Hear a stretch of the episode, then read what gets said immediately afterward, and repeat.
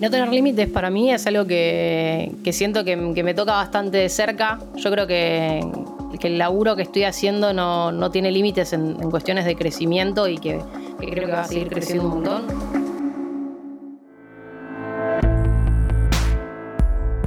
La nueva PlayStation 5 no tiene límites. Por eso creamos un podcast a la medida de sus capacidades Seis episodios en los que conoceremos a personas que al igual que la PS5 van más allá, desatan posibilidades nunca antes imaginadas y le dan forma a lo que luego disfrutamos los demás.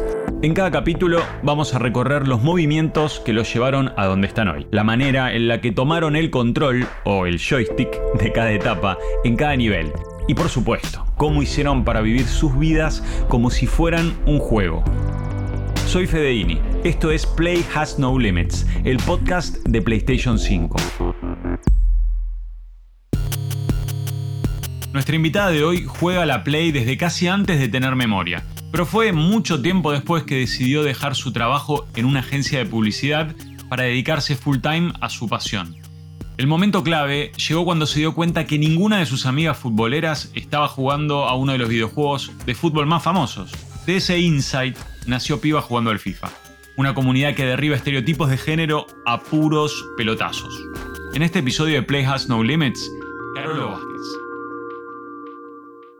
Jugar para mí es tratar por un rato de deshacerme de cualquier cosa que tenga en la cabeza, ya sea laboral, personal, y dedicarme pura y exclusivamente a meterme adentro de una historia, eh, si hablamos sobre todo de jugar videojuegos, eh, pero más que nada como distraerme, descargar un poco de energía, sacarme un poco de ansiedad encima y divertirme.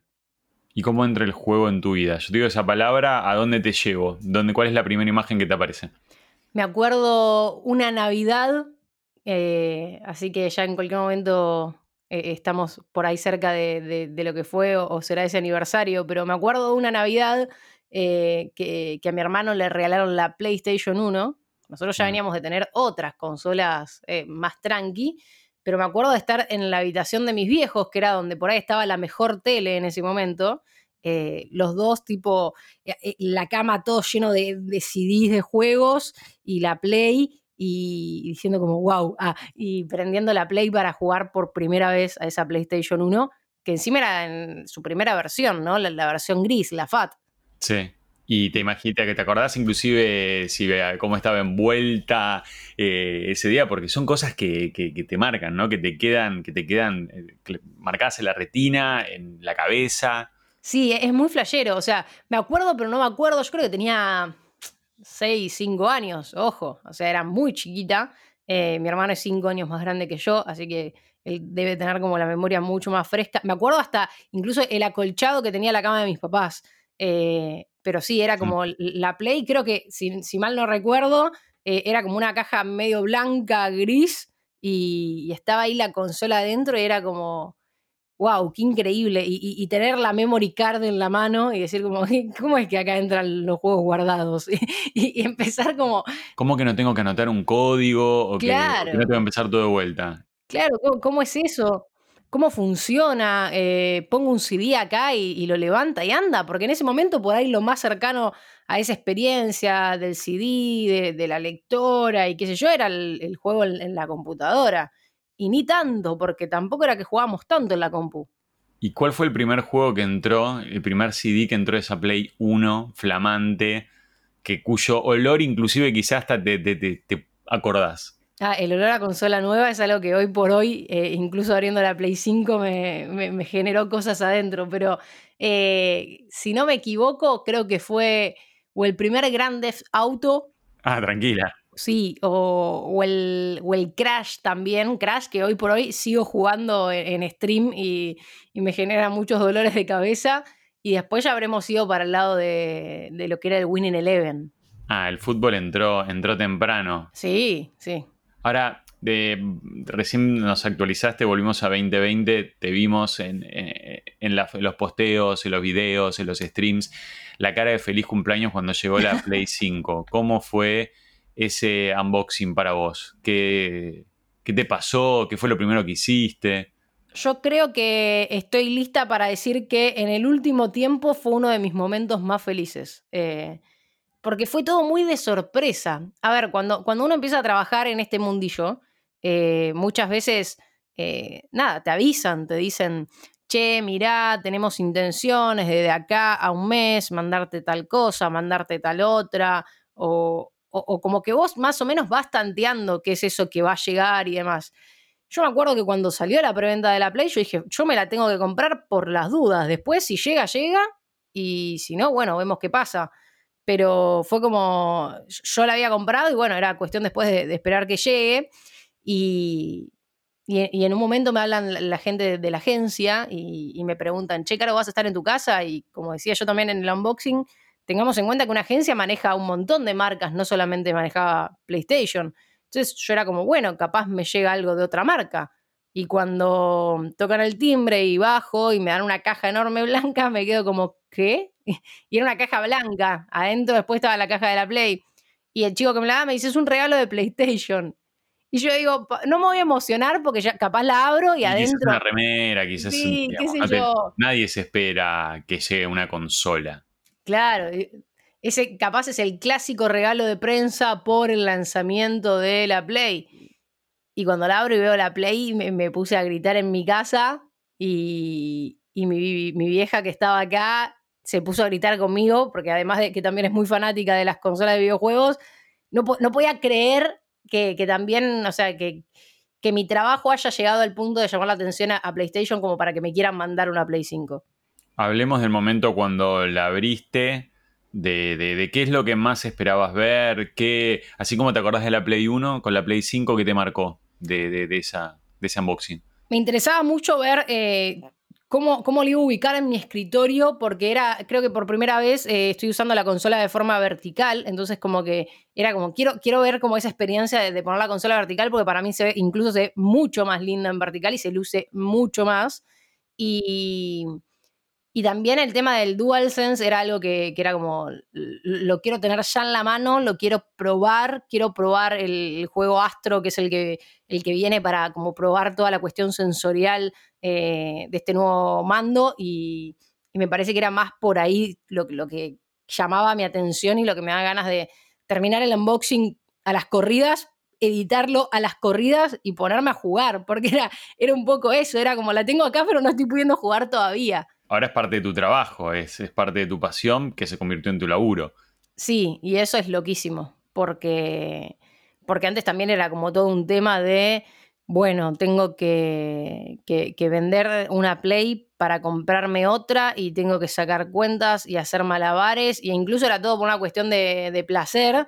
Y de repente, cuando también cuando se convierte en trabajo, es una herramienta de trabajo y tenés que, en cierta manera, tenerle el respeto que se le tiene a todo lo relacionado con el trabajo y a la vez todo el amor que le tenés a lo relacionado con lo lúdico. Entonces es como una mezcla de sensaciones, vamos cambiando, eh, eh, nos miramos con la Play y decimos, ¿qué hacemos ahora? ¿Jugamos o trabajamos? ¿Quién soy? ¿Carolo, Carolo streamer? ¿Carolo gamer? ¿Carolo eh, hija que festeja con mamá que llegó la Play? ¿O Carolo que, que, pone el Astros Playroom y ve la memory card como cuando le pasó con la Play 1 porque tiene todo un componente de nostalgia el juego importantísimo?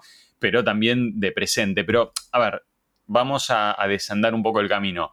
Eh, vos apasionada por los videojuegos, en tu vida desde los 5 o 6 años, pero empezaste un camino diferente, pasaste por un montón de cosas, pasaste por eh, publicidad, antes estuviste, fuiste técnica dental o estudiaste técnica dental, ciencias ambientales. ¿Y cómo, cómo llegamos acá?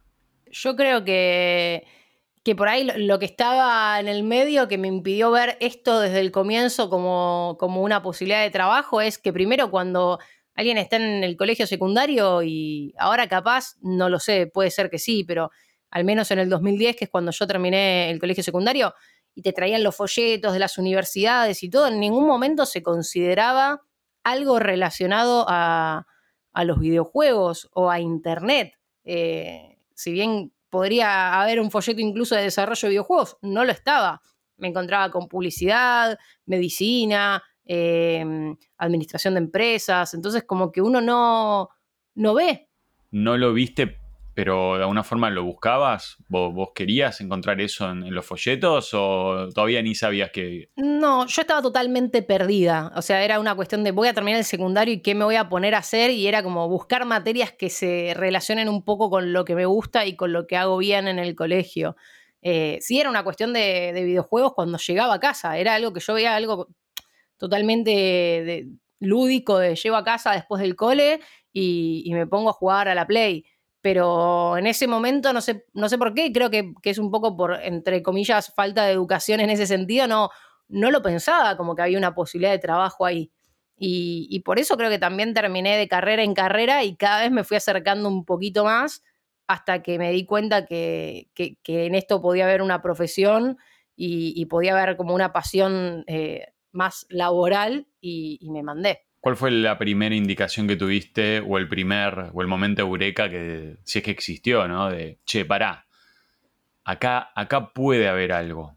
Y si me empiezo a jugar para este lado... No, sé, yo a veces trato de acordarme el momento exacto en el que se me ocurrió la idea de piba jugando al FIFA y, no sé si está. Eh, creo que fue como, como que se fue desarrollando de a poco en mi cabeza y un día lo asumí como algo, como, si fuese una idea que ya tenía de toda la vida, ¿me entendés? Yo iba anotando estas cosas de, bueno, pará, yo pongo en YouTube, iba jugando al FIFA eh, y no hay nada, pongo mujeres jugando al FIFA y no hay nada, y si hay algo, eh, no es algo muy amigable con, nosotras, y, y, dónde están todas las chicas que juegan, por qué siempre tengo que jugar sola, por qué tengo que invitar a una amiga a jugar y nunca jugó, ¿por qué? Porque una amiga nunca jugó al FIFA si le gusta el fútbol. Y me parece que era más por ese lado la cuestión de, todo eso, pero la verdad fue, no, sé si está ese momento eureka, me parece que fue como un proceso que se fue dando a lo largo de los años.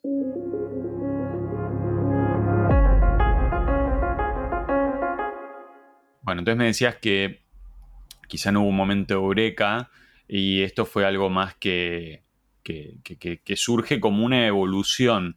Y decías algo, me parece súper interesante, que tiene que ver con la representación. Cuando venían a traerte los folletos de las universidades o cuando vos buscabas en YouTube lo que vos te gusta o algo que es más cercano a tu corazón, no figuraba, no, no, no había, no, no, no estaba esa invitación, no estaba esa representación. Y vos hoy en día sos una de las grandes representantes de una movida que va a inspirar a un montón de chicas a sentirse representadas o a sentirse de que esto de los videojuegos y ser streamer y ser mina en un ambiente como el del gaming eh, es una posibilidad real.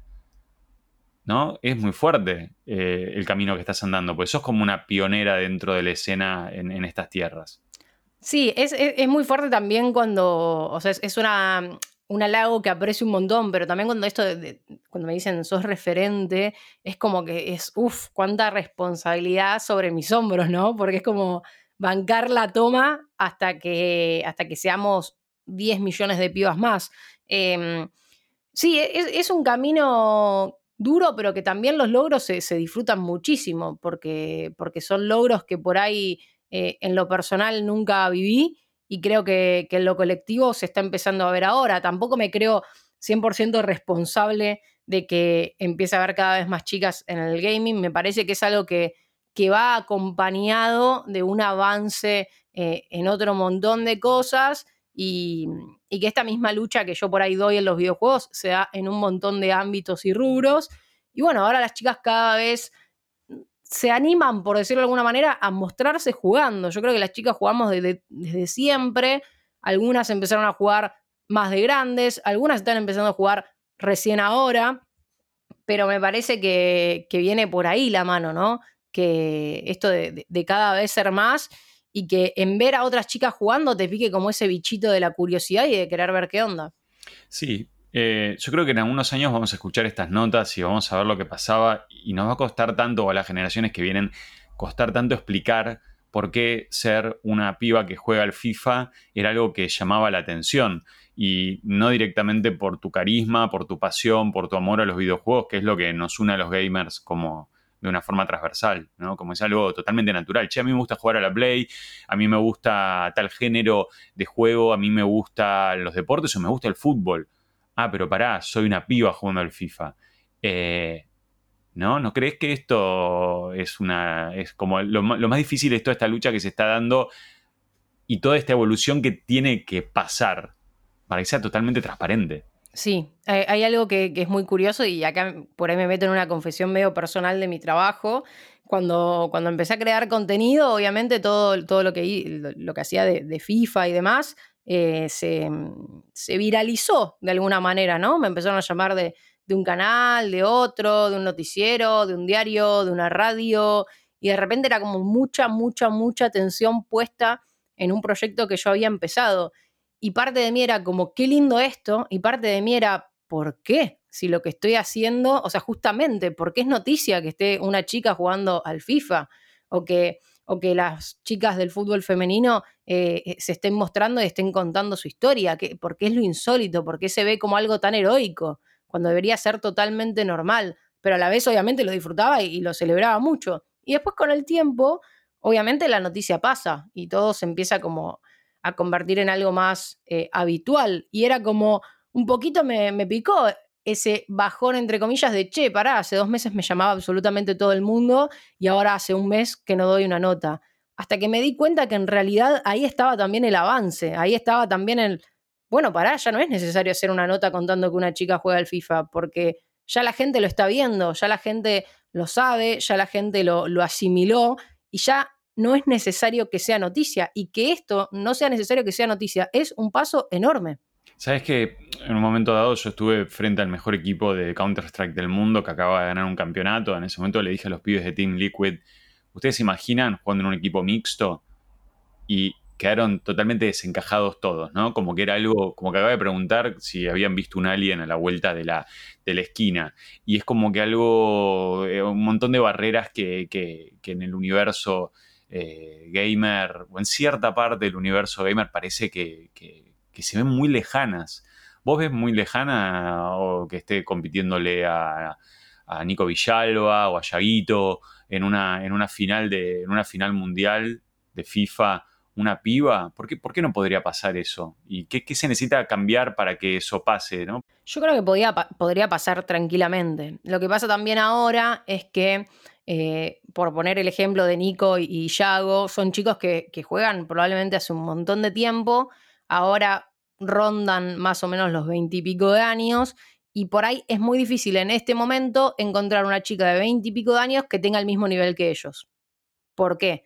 Porque el, movimiento y la idea competitiva en las mujeres es algo que todavía se está formando. Entonces, a no ser que realmente encontremos una chica con un talento increíble para el juego, eh, va a ser difícil que de repente, de un día para el otro, jugando poco, practicando poco, teniendo poca preparación eh, física, mental para competir en un juego como es el FIFA, tenga el mismo nivel que el que tienen hoy los mejores del mundo. Pero me parece que es un proceso y que es un camino y que de a poco eh, cada vez más eh, va a haber mujeres con nivel competitivo interesadas en competir. Pero para eso primero se tiene que formar todo lo que es la comunidad, porque si vos no ves otras chicas que juegan, si esta representación no está, si no se encuentra esa identificación que tanto decimos, es muy difícil que una chica diga, ¿sabes qué? Si yo me anoto acá y, y la voy a pasar bien porque voy a entrar y no van a ser 40 hombres y yo y no van a estar todos los ojos puestos en mí generando una presión extra a lo que ya es una competencia. Entonces me parece que, que, probablemente esos chicos quedaron de cara cuando les hablaste de equipos mixtos, pero que vamos en camino a eso, pero primero en lo personal opino que, que es necesario como que sea mm, fuerte y grande la comunidad de mujeres que juegan para que a partir de ahí empiecen a salir los talentos que quieran competir.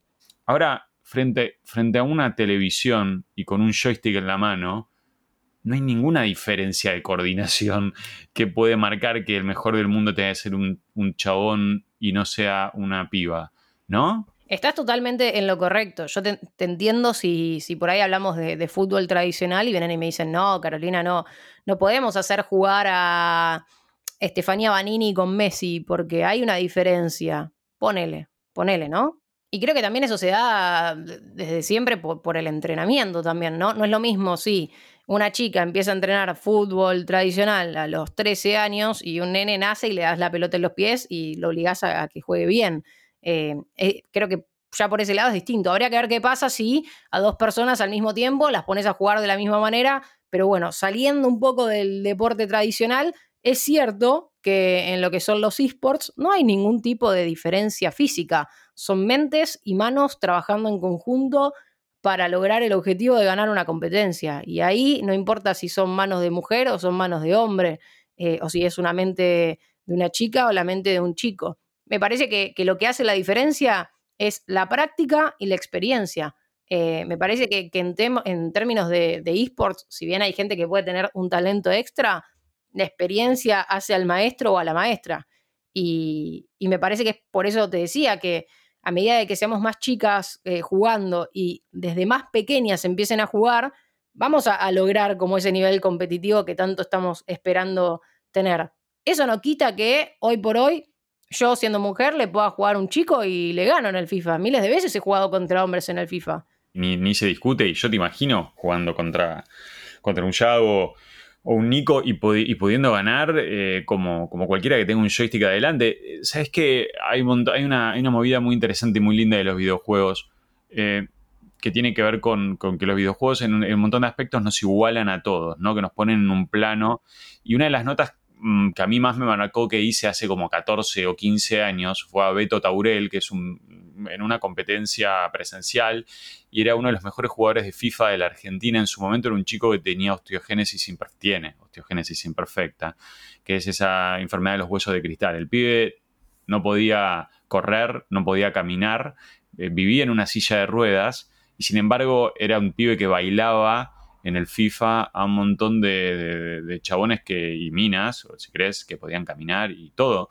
Y, digo, y yo decía, qué loco, el mejor jugador del fútbol virtual es una persona en el mundo real, no puede ni siquiera patear una pelota, eh, porque se puede fracturar. Para él patear una pelota era el riesgo de fracturarse. Entonces, desde ahí en adelante, que es un ejemplo muy extremo, me parece que como que se van abriendo las puertas y lo que falta es abrir la cabeza y generar esas oportunidades de representación. Sin embargo, ser una... Vos notás aún así, o mismo dentro de, las mujeres, que es muy difícil también romper esas barreras de soy una piba gamer entrando acá en este ambiente? No, no creo, ¿eh? No creo que haya como cierta, cierto rechazo de las mujeres de decir, ay, no, videojuegos, eso es de hombre. Puede ser que haya chicas a las que no les interesa, porque así como hay gente a la que cierto deporte no les interesa. Eh, pero creo que todos somos gamers en algún punto. Jugar al Candy Crush en el celular te hace una persona que juega videojuegos. Corta. Y, hay videojuegos para todos y videojuegos para todas.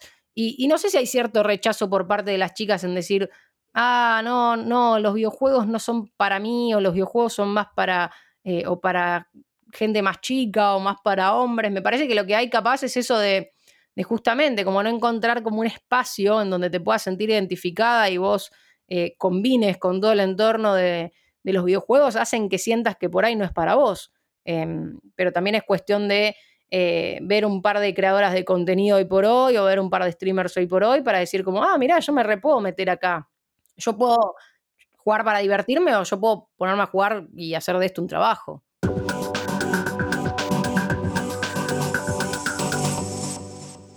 En un momento dijiste que no te consideras una youtuber, sino una creadora de contenido, lo acabas de decir recién. ¿Cuál es la diferencia más significativa entre uno y otro? Me parece que, para ser youtuber sí o sí tenés que estar como muy, abrazar muy fuerte la plataforma y dedicarle absolutamente todo tu tiempo a entenderla por completo. Eh, yo puedo decir que, por ejemplo, yéndonos un poco del palo gamer, Paulina Cocina es youtuber. Paulina Cocina se conoce eh, el algoritmo y todo lo que tiene que hacer para que un video sea visto a la perfección y dedica todos los días de su vida a grabar y editar videos para esa plataforma. En cambio, yo creo que trato de aprovechar YouTube como una vidriera para mostrar mi trabajo y, lograr capaz que me abra otras puertas laborales, ya sea con marcas, ya sea con la tele, ya sea con la radio. Entonces, sí, le dedico mi tiempo a YouTube, eh, grabo videos, edito videos, pero mi cabeza no está 24/7 en YouTube, que me parece que es lo que necesitas como para realmente ser un, youtuber o una youtuber hecha y derecha, ¿no? Eh, yo estoy en todas las redes sociales, de diferente manera, pero estoy. Cuando miras el tweet de 2018 de Fab si renuncio a mi trabajo fijo y me pongo a crear contenido y videojuegos jugando al FIFA, fomentando el fútbol gamer femenino. me causa mucha gracia. me acuerdo de estar tuiteándolo en la agencia eso. En tu laburo tradicional o en tu, en tu vida anterior casi. Claro, sí, sí, creo que si no me equivoco, y si no sé si tenés el tuit ahí a mano, fue más o menos al mediodía, por ahí. Eh, no sé si no era cercano a la hora de almuerzo, de un día en el que yo ya estaba como muy aburrida y dije como, basta, yo lo tiro, lo tiro y veo qué dice la gente. A ver, yo lo tengo acá, 5 de diciembre de 2018, 12.37 pm, correcto. Y tuviste 1.5, 1500 me gustas. Bueno, nosotros ya nos conocemos de hace, de hace algunos años, de, haber seguido parte del desarrollo de tu carrera y me parece que que está, está tan bueno poder, poder hablar con vos y, ver la evolución, porque esto eh, es, justamente una carrera, un camino y a veces no, no, arranca con un momento con un momento que te cae la manzana en la cabeza y descubrís la, ley o la ley de la gravedad, ¿no? Como claro. se va, se va haciendo y vas a y vas a hacer y estás haciendo que tantas cosas cambien en ese sentido. ¿Tenés al día de hoy referentes o tuviste gente que, digas, veo esto y, quiero ir hacia ahí, admiro? Me pasaba que, por ahí, bueno, creo que muchos referentes, capaz porque también no estaba 100% metida en, en, buscar contenido y en ver contenido y solo miraba cosas de FIFA, pero sí, había gente que yo miraba y eran hombres esos referentes, eh, eran pibes y eran pibes que yo miraba para ver qué cosa está bueno hacer y qué cosa estaría bueno hacer que tal vez no están haciendo y que yo desde mi aporte de, mujer en la comunidad puedo sumar. Por eso también cuando, cuando empecé con los videos fue como esto de entrevistar jugadoras de fútbol, porque era algo que obviamente nadie estaba haciendo. Em, pero referentes así de, creación de contenido un montón, y no solamente del palo gamer, sino como creadores de contenido que Paulina Cocina es un ejemplo, y Paulina cocina, no, no es que está con un joystick jugando algo pero era como esto de, de ver que, se puede aportar algo desde una plataforma digital, que la gente lo puede ver de forma gratuita, que lo pueden disfrutar, que te pueden hacer el aguante, que pueden estar como ahí atentos, atentas a, cuando subís un video, a cuando haces un stream, y, también esto de ver, bueno, cómo ir mejorando esta calidad de cosas que, voy haciendo, porque yo arranqué muy tranqui, grabando con un celular, eh, sin capturadora, eh, con, mi Play 4 que, tenía ya sus años y era como empezar de a poquito y cada vez ir dando un paso más adelante y hoy por hoy sigo dando esos pasos. Y la comunidad también, cuando, cuando sos una persona, creo con las características que tenés vos, es solidaria y apoya y acompaña y, y encontraste un montón también de, digamos, estás hablando de cómo empezaste tus streams, todo hoy en día se te ve distinto, eh, mejoraste tu capturadora, eh, te profesionalizaste. Hay también una, cuestión justamente de comunidad, ¿no? De acompañar y de hacer crecer esto. Es un trabajo muy autogestivo, o sea, yo hoy por hoy me encargo de absolutamente todo, de grabar, de editar, de, tratar de diseñar el overlay para el stream. Y hace poco un chico que me sigue y que edita videos y que sabe un montón de esto me, me dijo, che, yo te quiero ayudar a, a mejorar esto porque creo que tu canal está buenísimo, pero por ahí le falta una vuelta de rosca por acá. Y lo hizo y, me armó todo un overlay nuevo tremendo con 10 millones de placas y lo hizo por amor, porque le dije te pago y me dijo no, no me pagues, es mi forma de retribuirte todo lo que vos haces. Y es un flash que alguien te diga eso, porque si bien vos subís contenido y ves eh, la buena onda de la gente del otro lado, que alguien te diga no, lo hago como una manera de recompensarte todo el contenido gratuito que vos subís y todo lo que haces, es un montón y está buenísimo y la comunidad siempre apoya, ya sea desde este lado o ya sea si un día te hacen una donación o ya sea si eh, un día ven que estás trabajando con una marca y, se ponen a compartir eso porque eh, saben que cuando comparten lo que vos publicaste están de alguna manera ayudando. Eh, o, cuando se alegran cuando comunicas que empezás a trabajar con una marca nueva, o cuando se alegran cuando me llega la Play. La cantidad de gente feliz de mi felicidad que vi fue insólito.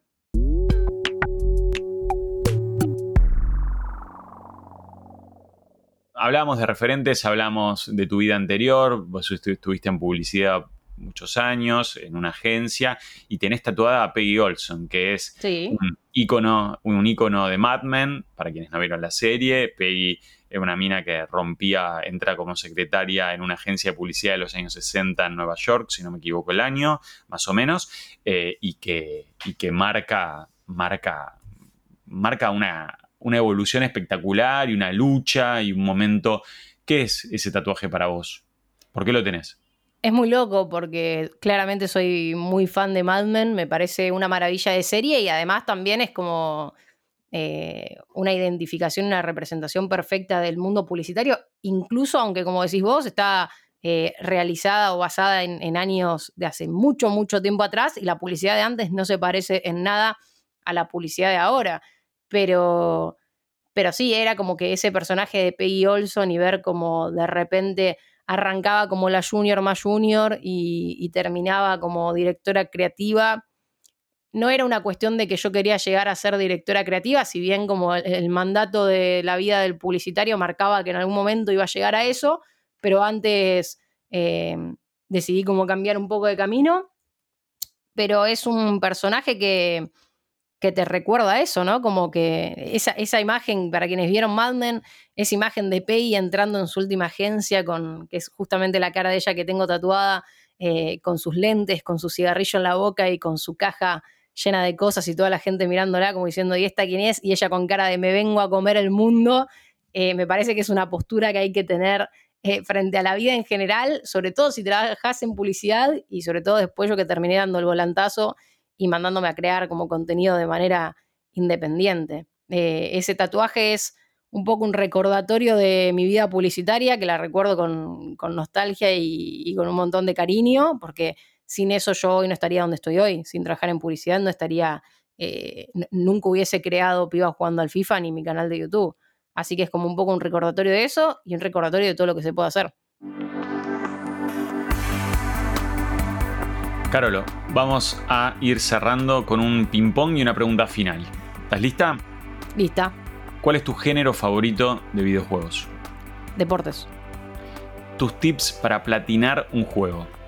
Uf, hay que dedicarle mucho tiempo, muchas horas eh, y con mucha calma y siempre tener la mente fresca. Nada de eso de viciar 300 horas, sino tomarse el descanso y el tiempo suficiente, eventualmente va a llegar. ¿Cuál es el juego que todos, sin excepción, deberían jugar y por qué? FIFA, porque es, justamente el juego que trato de, impulsar, el juego que, quiero que haya más pibas ahí. Me parece que el fútbol es algo que por lo menos a los argentinos y a las argentinas nos genera mucha pasión y nos representa un montón. Y es un juego como súper divertido y bastante saludable para, divertirse con amigos y amigas. ¿Físico o digital? Digital, o sea, entiendo la cuestión física, pero la cuestión física me lleva también a, esta colección de juegos viejos que tenía en la Play 1, en la Play 2. Creo que llega un momento en donde hay que, hay que adaptarse y, soltar. Y, hoy por hoy, si bien tengo esta versión digital de Play y seguramente le daré un uso y tendré los discos de los juegos que más me gustan, eh, digital me parece que, bueno, que soluciona bastante la vida en este mundo y sobre todo para toda la gente millennial. ¿Sabes cuántos juegos tenés? Uf, en total, en total de todo lo que, lo que jugué en la vida. ¿Cuántos tenés en tu colección hoy? Y no, hoy por hoy tengo, incluso con, la Play 5 que bajé un montón, tengo un montón. Y eso que debo tener más de 10 seguro, pero es una consola que arranqué hace muy poquito. Así que imagínate para fin de año va a estar explotada. ¿Cuál es tu peor bug? Ah, eh, en FIFA 21 está pasando algo que, que me pone un poco nerviosa, que es que a veces eh, flashea un poco la sombra de la pelota y la pelota no tiene sombra y parece que la pelota está flotando, pero fue algo que se corrigió súper rápido porque, porque, bueno, fue más en las versiones beta y ahora que encima está en Play 5 ya, ya está todo solucionado. ¿Y a nivel de tu personalidad? A nivel personalidad creo que es... Eh, ah, se puede considerar como esta necesidad de inmediatez en todo, ¿no? soy ansiosa, soy ansiosa y eso hace que, a veces haya cositas que, que por ansiosa salen mal y, terminan teniendo como esas pequeñas fallas. Un juego que tenga algún significado emocional, especial para vos. Last of Us parte 2. ¿Qué es lo que más esperabas de la Play 5? esperaba ver en las cuestiones gráficas y sentir toda la cuestión sensorial del DualSense que, que la verdad es que me, me flasheó un montón. Eh, y, estoy muy ansiosa por ver cómo eso se va aplicando en, los distintos juegos. Y la sensación de cuando el gatillo, los gatillos de atrás se tensan, me, me resulta incluso hasta placentero el tacto, como que me gusta mucho. ¿Te animas a decir una palabra que te define como jugadora? Perseverante. Y para cerrar, una última pregunta que tiene que ver con los límites. Igual que el nombre de este podcast, el eslogan de la nueva Play es que no tiene límites. Y para vos, ¿qué significa esto? En tu vida, en cómo encaras lo que haces. Y no tener límites para mí es algo que, siento que, me toca bastante de cerca. Yo creo que, el, laburo que estoy haciendo no, tiene límites en, cuestiones de crecimiento y que, que creo que va a seguir creciendo un montón, no solamente de mi lado, sino también de, todo un montón de, chicas y de todo un colectivo que, genera contenido y que hace la comunidad de mujeres cada vez más grande eh, en este mundo. Y, no tener límites es también, que, no haya un límite es lo que te impulsa a, crear y a hacer y a buscar y a nunca dejar de, hacer eso y también en saber que, que es algo que a veces siento un poquito adentro en, mis mejores días, esto de lo que me proponga me va a salir y probablemente me salga bien porque le pongo muchas ganas, mucha fuerza, mucha energía y también porque tengo bastante suerte. Play Has No Limits. El podcast de PlayStation 5 es una producción original de PlayStation realizada en colaboración con Posta Studios. La producción estuvo Guido Scolo, en la edición Leo Fernández. Yo soy Federico Ini. Te invito a que escuches todos los episodios de Play Has No Limits para seguir conociendo personas que al igual que la nueva PlayStation 5 no tienen límites.